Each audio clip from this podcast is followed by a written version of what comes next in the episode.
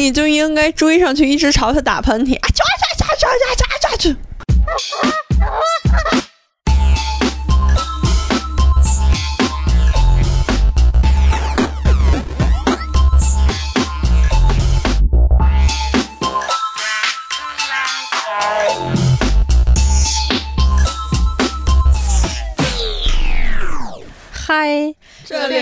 是下不来台。我是正确，我是往里挪挪，我是张希允。其实我觉得美国和中国挺像的，就是大农村感觉。真的，但是中国我觉得还还洋气一点，有的地方，因为还稍微有点文化，有的地儿。怪不得欧洲人瞧不起我们，我们是指我和美国人。但是我感觉你。但是我感觉美国人也对，哎，不知道，我不了解美国人。你在那边适应的咋样？我感觉他适应的挺好的，刚才那个行为很感觉特别政治正确。哪个？就是哪个行为？感觉你本来想说一些美国人的坏话，但是突然说，哎，算了，我不了解美国人。不是，主要是我感觉这边就是。我好像还没有认识过，呃，也有，但是比较少，大多数都是那种外外来的人，就是比如说亚洲人或者是欧洲人，然后或者是什么墨西哥人，这就是这些比较多。然后纯美国人那种，好像就是旧金山本地的，我好像认识也不多。嗯，然后感觉感觉大家就是 都是会说美国人坏话，但是。不知道，但我就真真的因为不了解，目前为止。那你有什么就是遇到什么不适的事儿了吗？哦，对，对，说到这儿，就是那个人是一个怎么？他是哪儿人来着？就当他是巴西人吧。反正就是当时我们在刚开始是在吃饭，没有开始之前，就是他突然提到。说你来到这儿之后有没有就是遇到那种就是那个 Asian hate？然后我说我目前还好，就是我没有那种特别明确的，就是对我做过什么的那样的就是行为，就我我还没有感觉到太多。然后因为他是就是巴西的那边的黑人，然后他就说呃就是说他们的一些就是呃歧视干嘛干嘛的。然后，但是他又说说，就是他周围其实很多人都就是就是对亚洲人很歧视。然后我就说，那那你跟我具体说说到底是什么点？因为我知道有这个词，有这个事情，但是我就会以为是那种，比如说刻板印象里边，比如说亚洲人，呃，比如说抢就是抢占了一些资源啊，或者是就是特别 nerd 的那种，或者是呃什么，就是我以为是这种，就是很就是。我觉得所有的歧视的或者什么的原因，很多就是因为真的是有一部分人是这样发生的，只是那些人歧视的人会把这一小点特点扩大到整个群体而已。所以我就以为是这种，但是他就说你不会想知道的，你不会想知道具体他们说什么的，然后搞得我就很好奇。然后但是当时他都已经那么说了，我就没有再继续问。结果我当时后。这个事情也是另外一个让我焦虑的点，我一直追着他问，到底他们说了什么？到底他们说什么了？然后，然后我说，我说到底，到底你说的那个就是歧视亚洲人，他们说的是什么？然后他也不跟我说，你知道吗？然后我就特焦虑，哎，气死我了，就很很，所以我目前确实没有遇见特别明显的，但是肯定是有了。但是这搞得我更好奇，到底是什么？到底他们说的这种是什么？而且之前不是有好多那种就是会攻击亚洲人，就是就真的是殴打什么的那种。其实我也不知道具体到底是为什么，到底原因是什么呀？就是你们你们了解这种吗？嗯，可以想象吧。但是，嗯。我觉得就是一种扩大化的对外地人的歧视，就像，嗯，以前小的时候，北京人就反正对外地人其实挺歧视的。现在肯定不这样。也有，也有，肯定有人也会这样。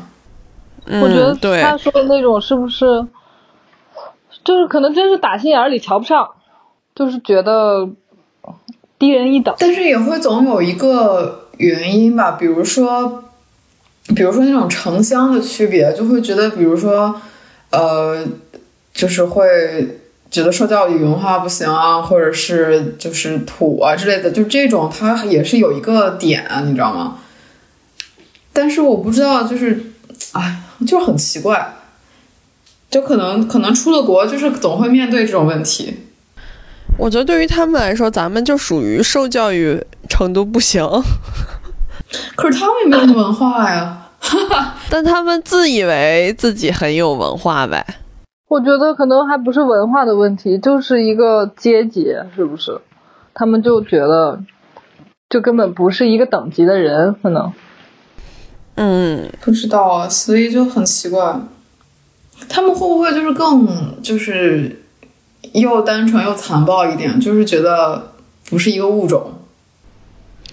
嗯，有可能，我也觉得。但他们又很宣扬自己就是很善良，去资助这些，或者是去这样，就是去呃以帮扶。他们可能没有这个词汇啊，但是我觉得这个词汇比较准确。他 人家是那种什么叫志愿者吧，就是到到那种什么第三世界国家做嗯，志愿的那种、感觉。嗯，但是就不知道，呃，就是一一方面又是这样，另一方面又是那样。当然，我觉得这种情况在每个群体里都会出现。对，只是他在这边是一个比较怎么那你？就说希特勒他为什么那么恨犹太人啊？这真的很难讲。嗯，嗯，就我感觉真的互相歧视，你知道吗？你知道现在就是我感觉没有一个，我那天还跟我表姐说，我说就感觉因为这边的那种就是白男也挺被，虽然不就是其实也是挺被歧视的，就是很多人就就感觉白男也不敢说什么，因为他们是那种众矢之的，就所有人其实也对他们很多刻板的印象或者干嘛的，我感觉没有一个人会。在这个种族歧视这个事儿上幸免，嗯，因为我觉得歧视它永远不是一个单向成立的，就是歧视它就是一个嗯链条，就是鄙视链儿嘛，就它没有说这个链儿，我觉得这个链儿就是没有尽头的，就是即使是再被歧视的人，他也有自己要歧视的人。但是就是有的时候觉得，就是我那天还跟一个外国人说，我就说，有的时候中国人真的，我觉得中国人就是因为想表现的友好，所以很多外国人去的时候，中国人就会，就比如说，呃，会很热情啊，或者是怎么样。但我觉得真的就只是因为好客，但是就会让别人觉得中国人特别，嗯、容易被操控啊，或者是就是特别容易被占便宜那种。嗯，不知道，反正就是好多这种，就是但我觉得也这种好客也有一点儿有一点儿讨好吧，说句实话。对，我哦觉得我觉得我觉得一方面是讨好，另一方面就是虚伪。就有的人其实你根本 谄媚的，嗯，对，可能肯定是也有这个，肯定是也是有这种，嗯，但我是觉得有时候也挺虚伪的，就是像对待任何其他的，比如说非家人的人的那种虚伪，可能就这种在山东比较明显。就好是客山东，对，我觉得是，就是就是，虽然看上去很热情，但其实根本就是，其实就是虚伪。我觉得是有这样的成分的，这就像有的男的怕老婆，他也是一种虚伪，嗯，他不是真怕。这不是，就是你当然咱也没说一定要追求他真怕啊，但是、嗯，我我明白你说的意思，感觉就好像是大家认为该怕，所以我就怕一下，但不嗯，是真怕。嗯，好客，你就是李彤说的这种热情，可能也是有这种意味。对，这就像好多人说嗯东北女的地位高，什么啊什么对对对之类的，我其实觉得就是这种，其实并不是这样。嗯，哎，说句实话，我也挺想聊聊，呃，看看叫谁聊一聊东北的，因为我觉得最近这个事儿其实挺热点的，但我觉得我觉得东北确实真的是一个比较复杂的语境，就是呃，以就是由呃漫长的季节所引发的对于东北的一系列的讨论。哦，你看了是吧？咱们都看了吧？应该我没看完。说句实话，我作为一个东北女的，我实在是有点看不下去。哪一方面？就他们说话的方式。谁们？主角们。剧里的。嗯嗯。太平了吗？不是，不也不是，就是太熟悉了，就啊，很让人难受的那种感觉。为啥？为啥熟悉会难受？我以为是你觉得不是不真实呢。因为能听出更多的意思吧，我觉得。嗯，我能，我能想象。啊，这就像你说宜兴话里有很多那种阴阳怪气似的，其实东北话里也特别多。但是我觉得就是因为太熟悉了。我再也不懂阿嫂例子了。我再也不懂。再也不懂阿嫂例子了。再也不懂。再不，我徐大夫例子嘞。杠我谁说？你知道我就是因为学了这句话，我就是。我现在去哪儿认识新的人，知道他是中国南方人，我都想知道他是不是宜兴人。我就是在一直在追寻一个宜兴的宜兴人。宜兴话宣传大使啊！你是？我真的，我甚至想认识一个宜兴人了。我也是，我甚至想在杭州，我甚至想在青山村找一个宜兴人。不是，你知道我最可笑的是什么？我认识的一个人，是苏州还是哪儿的？我也不管，我说你离宜兴近吗？他好像说不近还是什么，反正我就跟他说了，然后就是只要是一个听上去差不多的地方，必须要跟他讲。嗯，好过分啊！这么想想，在青山村还讲宜兴话了呢，就是 莫名其妙就空讲。有人能听懂吗？应该没有吧，但我觉得挺像的。我觉得语调，他们说话语调挺像的。这都聊到什么了呀？独孤带不次。不知道，我一直在跑偏。我还我还有点想找人聊一下，就是关于对东北的这种，就真的我觉得你们的台词，就是在我听来，就是嗯，我也不知道你们听是什么感觉，但反正不是字面的意思吧，有好多感觉。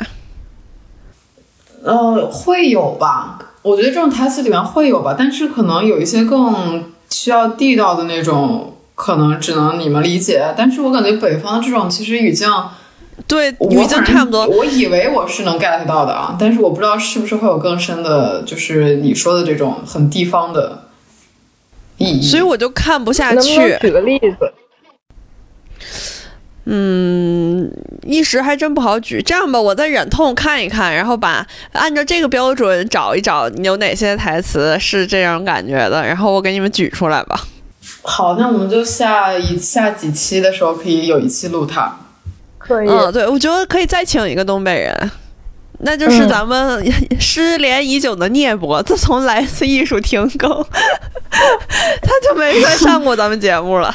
李子木不也是东北人？可以叫他，是李子木也是。我觉得李子木应该也可以，但是他不一定。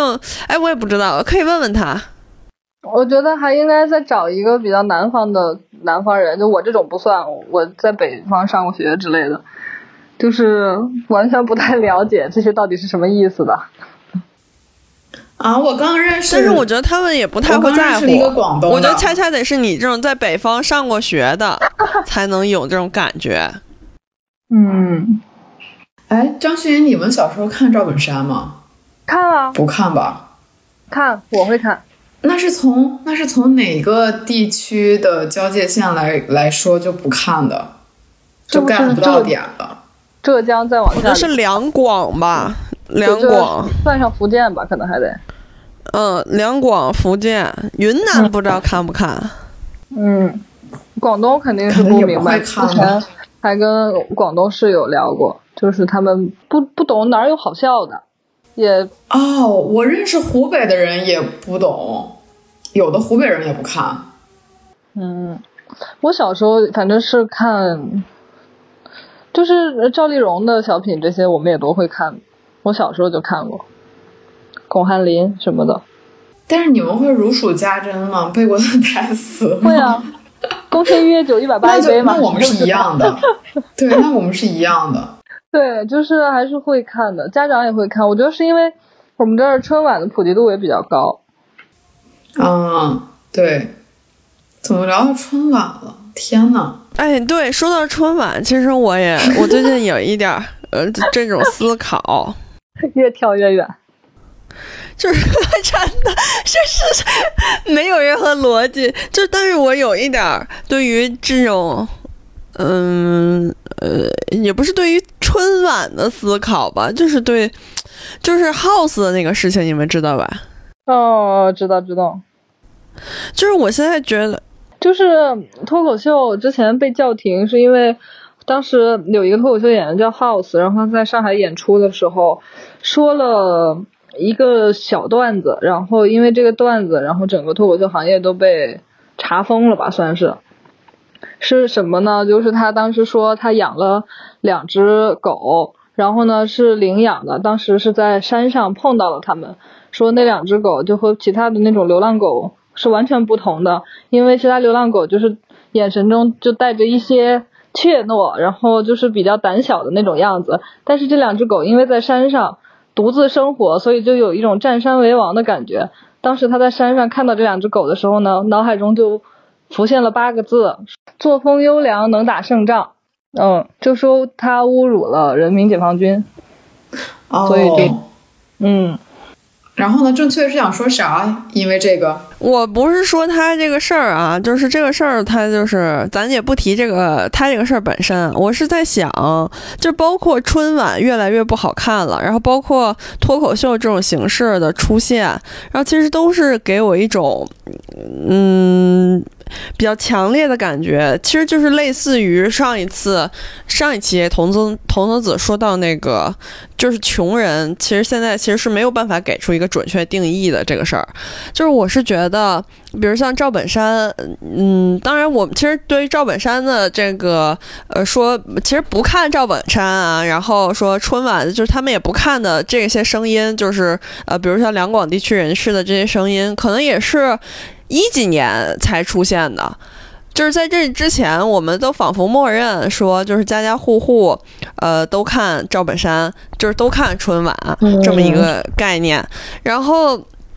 其实相对来说，辐射的区域还是比较广泛的。除了一些可能真正的少民地区，或者说比较沿海的城市以外，呃，广大的北方和大部分的中原，其实都是会在春晚的时候看赵本山。那其实你要想想，这个赵本山他其实是能在九几年到零几年的时候，就是通过小品这种形式，在那天晚上让这么多人同时收获。一种快乐，嗯，我是觉得这个事情是放到现在几乎不可能再做到了，因为语就是现在的话语系统变得区隔的更独立了，这点其实挺恐怖的，就是我觉得它破坏了一种。呃，一种特别天然的本土性的连接，就比如像脱口秀或者是怎么样这样的形式，它仿佛只是针对于青年，然后呃，就是读点书，然后就是这种青年娱乐的这种感觉，但它其实更难让其他的人呃更广泛的感受到这种东西了，就是这种幽默带来的一种快乐了。就是现在的包括春晚，为什么大家还觉得不好看了？就是它，嗯，你对于这个。你由于不同的这种话语系统的建立，导致你对幽默的理解也不一样。当然，春晚不好看不是因为这个原因啊，确实是不好看。但是我觉得是有这个因素在的，就是你想要，呃，就是通过幽默来让大众感到快乐。这个大众的这个范围在逐渐的缩小，因为话语系统在不断的被建立这种区隔，以至于你没有办法突破你这个群体去感染到另一个群体。我觉得这一点是挺明确的。而我说的这种天然的本土性，就是嗯，当然不是什么，就是我觉得不是，当然是政治性的，政治性带来的这种天然的本土性，但我觉得不是儒家之类的，就可能是。呃，文革改开以来，就是文革之后改开以来，就是建立的一种共同的一种中国的社会主义的这种话语所带来的这种嗯本土性，以至于我们在那个时候其实是可以被赵本山在嗯那在春晚这一个晚上就是集体的感到那种快乐的。嗯，但我我我个人观察到这样一种现象，我就想到 House 这个事儿，其实也是，就是如果他只是在他的小团体里讲，他肯定首先，我觉得他在小团体里讲过，而且并且没有任何人觉得有问题，然后所以他又拿到一个稍微更大一点的空间，但这个更大一点的空间是什么呢？仅仅也只是一个剧场而已，就好像他们去看脱口秀还得不能录音啊，对，但是他们好像去看脱口秀还不能录音录像，嗯，对。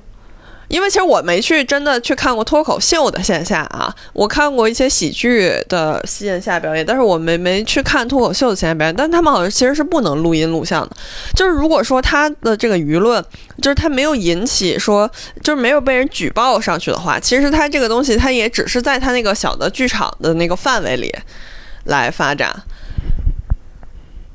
然后我就会觉得，哎呀，这也，嗯。嗯，但是你如果再被他拿出拿到一个更大的，当然他在小剧场里也有人觉得有问题了，所以他才会被拿到一个更大的语境里去批判。然后你到更大的语境里去批判的时候，你就会发现这人浑身都是问题。我觉得其实这个问题它也不是一个单纯的举报或者不举报这件事儿，我其实觉得还是这种，嗯，话语系统的建立吧，就是导致大家之间其实是一种对立的状态，其实是是一个，呃。不够廉洁的，然后同时我们这种就是资本之后的发展啊，这些情况的出现，也是，呃，让这种比如很天然的一些本土性，它逐渐消磨了。嗯，是的，其实我觉得我还是，我还我还是比较在意这种，即使是由于政治性带来的这种天然的这种。本土性的这种连接，当然它也就称不上是天然了，但我觉得是一种在内心深处的一种文化共识，或者说集体无意识，类似于这样的一种东西。就是为什么赵本山的那个东西好笑，我觉得也是源于这样的一个东西。但你现在其实你越来越难，嗯。就包括做作品的时候也是，就是你必须得明确你的对象了。我我会觉得其实这一点事儿，这件事儿会让我有一些呃苦恼，但是同时也会觉得有一些挺遗憾的，或者是什么，仿佛有一种呃文化共识上的一种集体无意识在逐渐流失，有这种感觉。当然，我不是说这种东西就这种东西肯定不完全是好的，它当然有它强制或者说呃。独裁的那一面，啊，这么说好吗？容易。但是你知道，我就我现在突然想到，当时为什么赵本山没有继续？其实就是因为是某一年说有人提出来说他低俗，你记得吗？就是，其实就是那个事儿之后，就是这个，就是突然让大家意识到，比如说他什么贬低残疾人啊，或者什么什么就是这种东西，就是你本身只是在，就是很单纯的。娱乐，然后突然有人提出来了一个这个事情，然后这个味儿就变了。哪怕哪怕你还是希望看到它，但是这个味儿已经变了，因为这个事情已经到在你脑子里边有一个印象了。就是这个东西就不能已经就已经不能再是之前那种单纯的小品而已。嗯，就是什么都是跟价值观跟这种东西就开始联系到一起了。他的作品其实也挺转向的，就是从一开始就是对于农民的一种观察，还是东北农民。然后之后有我其实觉得他的这个地点就有点模糊了，比如卖拐啊之类的，你就很难讲它是发生在，我觉得就有点像发生在城市了，会就是可能小县城或者是这样的感觉。你到后来。对你到后来到毕福剑那一段的时候，你就发现农村已经是一个景观了，在他的这个话语作品话语里，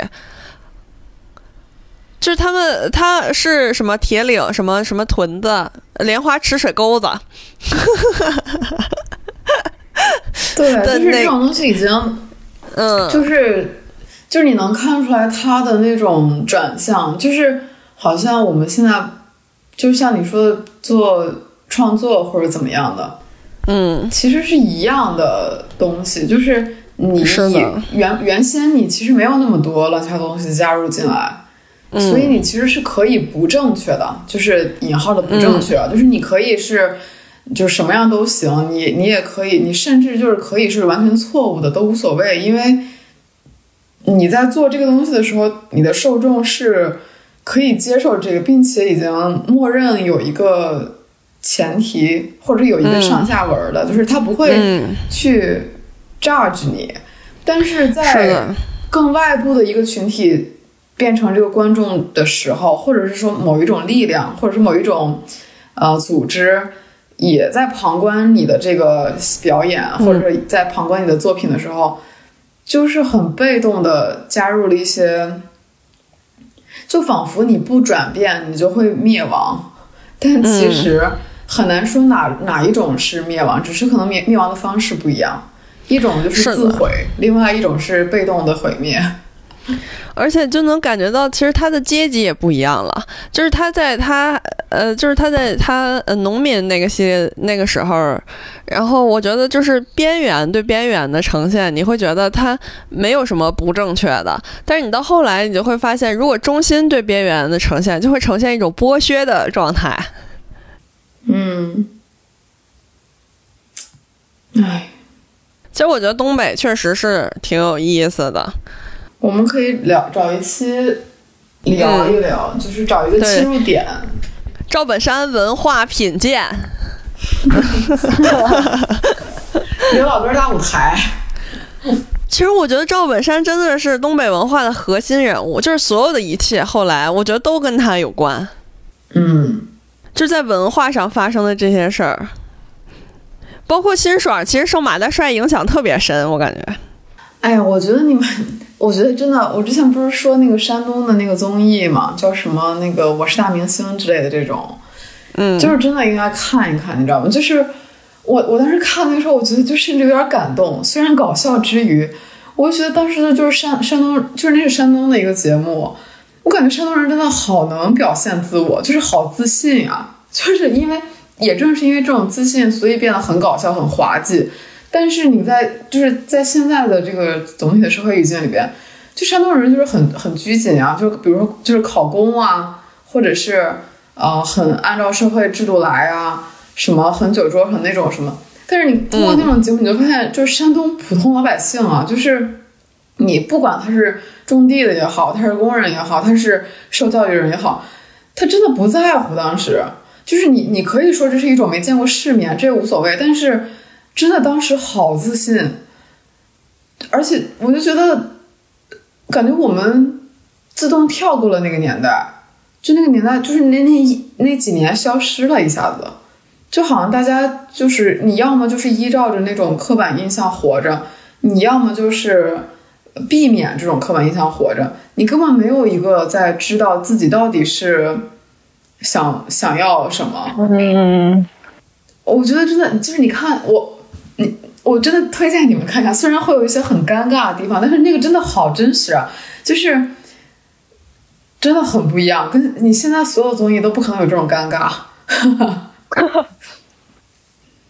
尴尬现在是个好难得的东西，嗯，你不觉得对于东北文化也是这样吗？就是包括在漫长的季节里也是，就是我生长的那个年份好像就消失了，就是它一下中间就跳过了十年，然后就是之前就是下岗，然后之后就是抖音、快手，哦，对吧？就是你中间这一段时间的东北发生了什么，其实就是消失了，感觉。嗯嗯，啊，真的就是，我觉得其实这个是也不说社会吧，我觉得其实我们生活里面挺需要尴尬的，因为尴尬才是真正的有冲击的时候。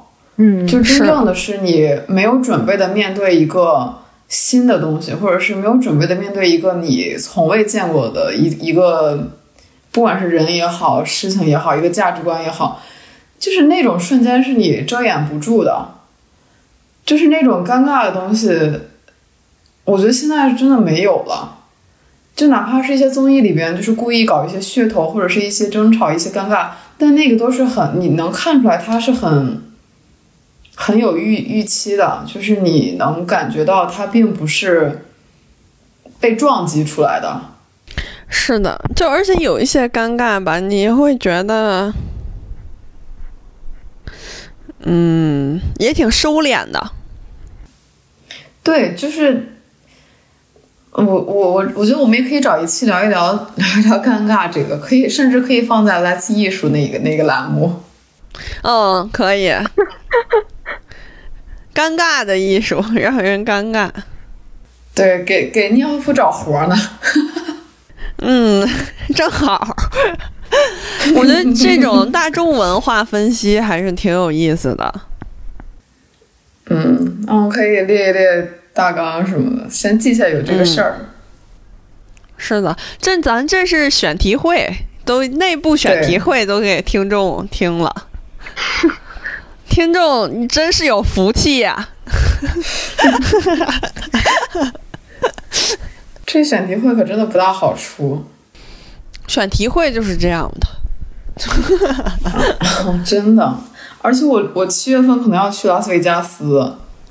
啊！你不会在那儿结婚吧？什么？啊、什么？那不至于，喝喝喝不了那么多，应该。因为拉斯维加斯在我的印象里就停留在影视作品里的印象。对，就是我觉得，这还有那个《生活大爆炸》里那个 Penny 也在拉斯维加斯和她那个前夫结婚了嘛。然后我在我的心里，拉斯维加斯就是一个嗯，结婚去那儿就得结婚，对。这也是一种凝视，真的，因为影视作品里全在那儿搞。啊，可不咋的。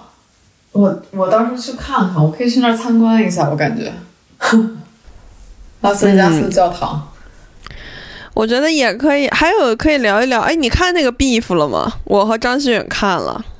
嗯，我一直没有。但是我觉得我们可以聊一聊东亚家庭，真的是，嗯，绝了。嗯，我觉得可以给我一点时间，再观察一下在这边的那种东亚家庭。是的，但是但是真的还蛮东亚家，就是蛮有意思的。因为我感觉我现在，我我我不知道为什么我来这之后，就是突然社交巨多。但其实如果是按我的习惯的话，我应该不会这么快投入到社交生活。哦，然后就认识了好多不一样的群体，然后就觉得很、很、很没有疏，就是没有任何疏离感，就是真的太不一样了。嗯，而且特别是那种，就是你骨子里边其实是很中国，然后但但是在这儿其实已经呃有很长时间了，但是他们的孩子就是 A B C 嘛。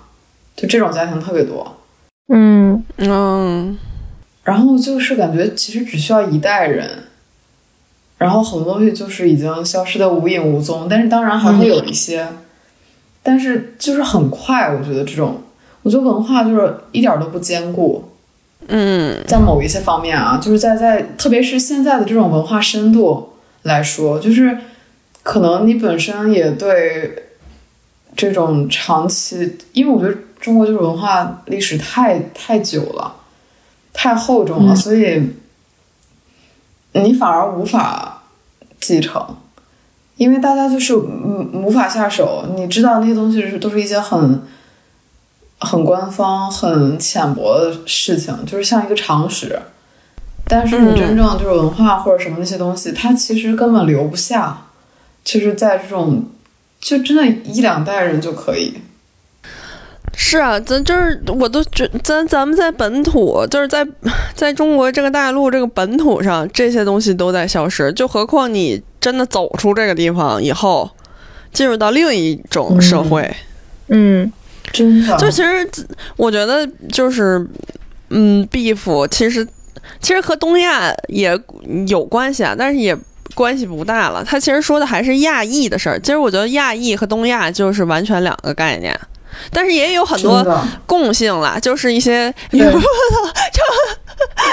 就是一些共性吧，就是然后但是我觉得 确实是，确实是为什么 beef 它其实我觉得它是说的是亚裔的问题，但为什么在远在东亚的我们也能产生共鸣，就是因为这些一些劣根性，对劣根性，我觉得劣根性啊其实挺好的这个东西，因为它特别顽固。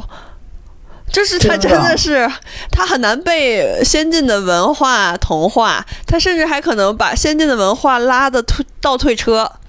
真是学好不容易，学画一出溜，而且出了好几代。对对对对，上山容上山难，下山容易。天呐，我们真的可以好好聊聊这个，然后梳理梳理。是的，我一会儿把咱们聊到的这几个选题发到群里去。然后我还有一个认识的一个新的一个朋友，他在那个木兰社区工作，呃，就是做工坊活动。然后他本身是一个酷儿，线上的志愿者呢。哦，我想叫他来聊一聊，就是看看可以给他出一个专访，一个因为他身份太多了，可以可以既聊一聊酷儿，又聊一聊表演，分两期。嗯哼，嗯哼。张云云子当时在法国的时候，有那种就是感觉被歧视什么的这种事儿吗？嗯，后来有过，特别是在那个新冠之后，但是前期的时候其实还好，也可能是因为跟实际上跟就是深度接触的朋友这样，就不会有太多这样的人，但是就是跟路人也不会有太多的交流。所以感觉还行，但是后来新冠之后非常明显，碰到过很多回。他们就是会远离，远离你吗？还是怎么样？对对对，有。然后包括呃，法国是这样，我觉得年轻人可能还好，因为他们自己本身包容度也比较高，然后也有那种政治正确的思维吧。就是即使他内心就算他歧视你的话，他也不会表现出来。对，嗯，但是。呃，像年纪大一些的，就碰到过一些非常，就是他很，嗯，就是会当着你的面就直接说：“哦，天呐，怎么会有中国人在这里？”就说一些这样的话啊。嗯，因为因为金山这边不是很多那种就是神志不清的人嘛，疯子什么的。啊。嗯。哦，就反正感觉感觉旧金山娃了，因为就是 homeless 也很多，然后吸毒什么那种也很多，就是。哇！我那天我头一次在街上，就是看到那种就是那么多人类粪便，嗯，就是我走错有有提前下错站了，然后就穿过去，然后甚至有个人可能当时正在正在撒尿还是之类的，就是就是在，反正挺挺多这种事儿的。然后有一个人，他他倒是不是歧视，但是在公交车上，当时突然跟我就突然靠近我。然后跟我说什么？因为他用英文说的。然后我当时还戴着耳机，我摘下来之后听到他说什么“你的袜子，我的袜子，什么袜子，黄袜子之类的”，说了一堆，说了一堆这种东西。然后说完之后他就走了，然后就特别啊，就莫名其妙。嗯，就好多好多疯子，好多就是巴黎地铁里也蛮多的，就就这种就，唉，真不知道。怎么应对？反正，嗯，我我是觉得，在新冠之后，这个就比较就变得比较明显这个现象。以前可能有，我觉得在前几年，我可能经历过比较多，应该属于种族歧视现现象的，可能就是对你爱答不理的比较，就是对看你是中国人，可能会爱答不理。但是，比如说你旁边有一个法国人，或者是其他白人。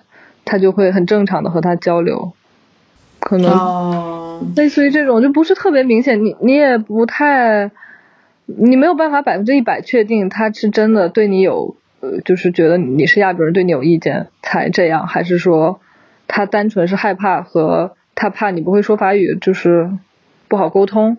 嗯嗯嗯，就是说不准，你没有办法百分之百确信。但是在新冠之后，我碰到过很多回，就是就是百分之一百，他就是在歧视我的这种状态。因为比如说在超市里面碰到过一个老太太，然后她就是在选东西，然后我在她旁边，她一抬眼看到我，就是很明显是亚洲脸，这样她就说：“哦天呐，怎么会这样？”她就这样，然后就走了，赶紧捂住口鼻逃走。天，这就很明。显。那你你就应该追上去，一直朝他打喷嚏啊！抓抓抓抓抓抓抓！我追上去了，然后我我当时还跟他说话，我说不好意思，你说什么？然后但是像这样年纪大的老太太，她往往就是她是真的看不起你，所以她说完就会立刻走掉，让你再也追不上她。就是纯纯歧视还。跑挺快我之前，还发过朋友圈，对我觉得我还发过朋友圈，我说就是真正种族歧视最鸡贼的一点就在于这里，他由于他对你的这种蔑视，而他会离你真的远远的，让你和和他完全没有任何 battle 的机会。真的，嗯，我觉得最最那什么的就是你没有办法很自信的，他是在歧视你这件事儿，就很尴尬。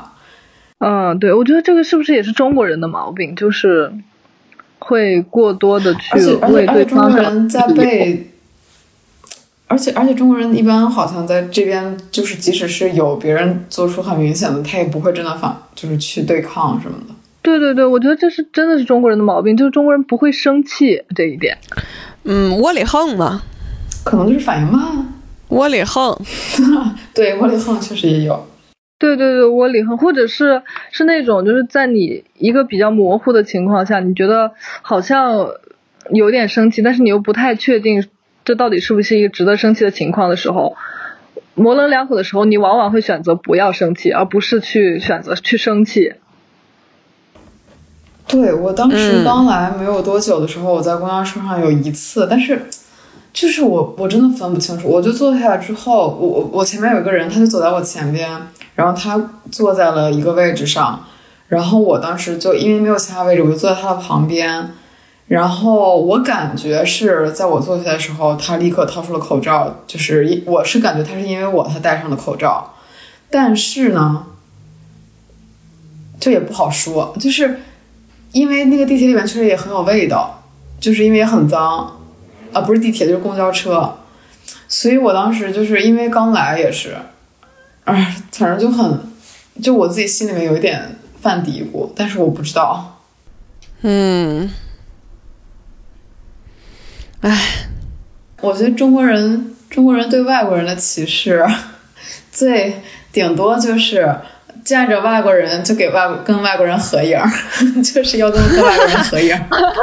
对其实我觉得这个我们也可以单开一期聊，就是中国人对外国人的这一些，嗯，就是中国人对外国人偶尔会有一些像在动物园里看猴子的这种心态，就是把它们当成一种观赏品。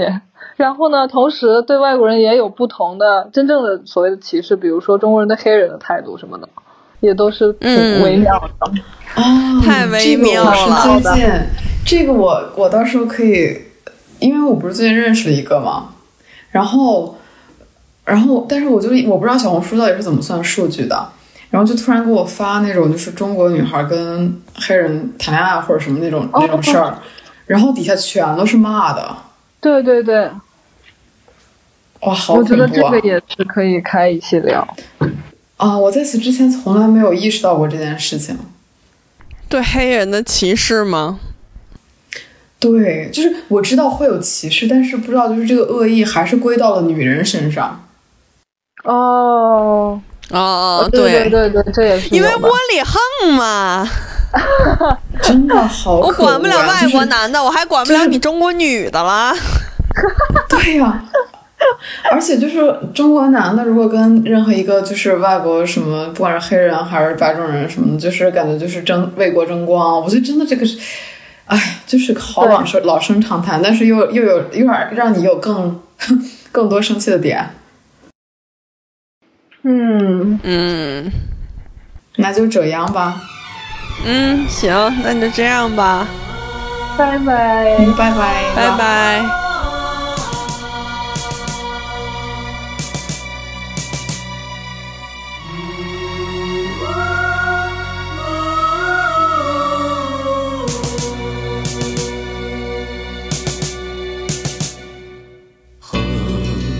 只在我梦萦，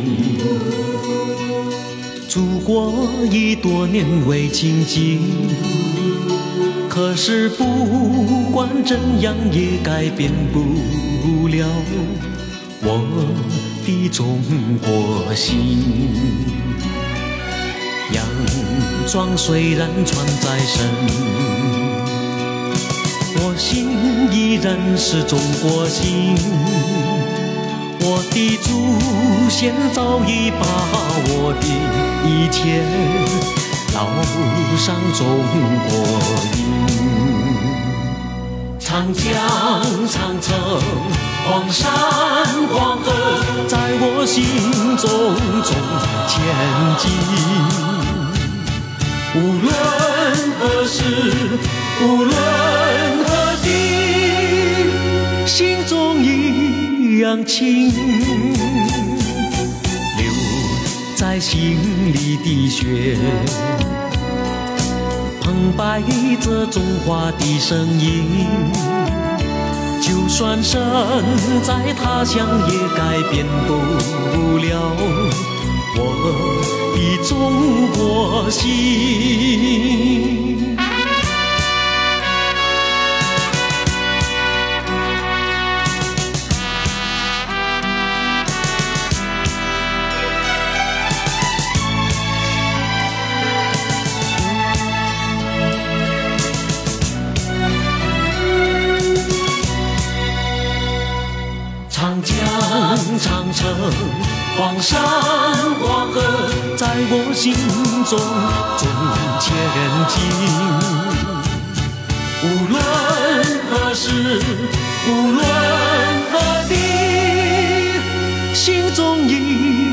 情，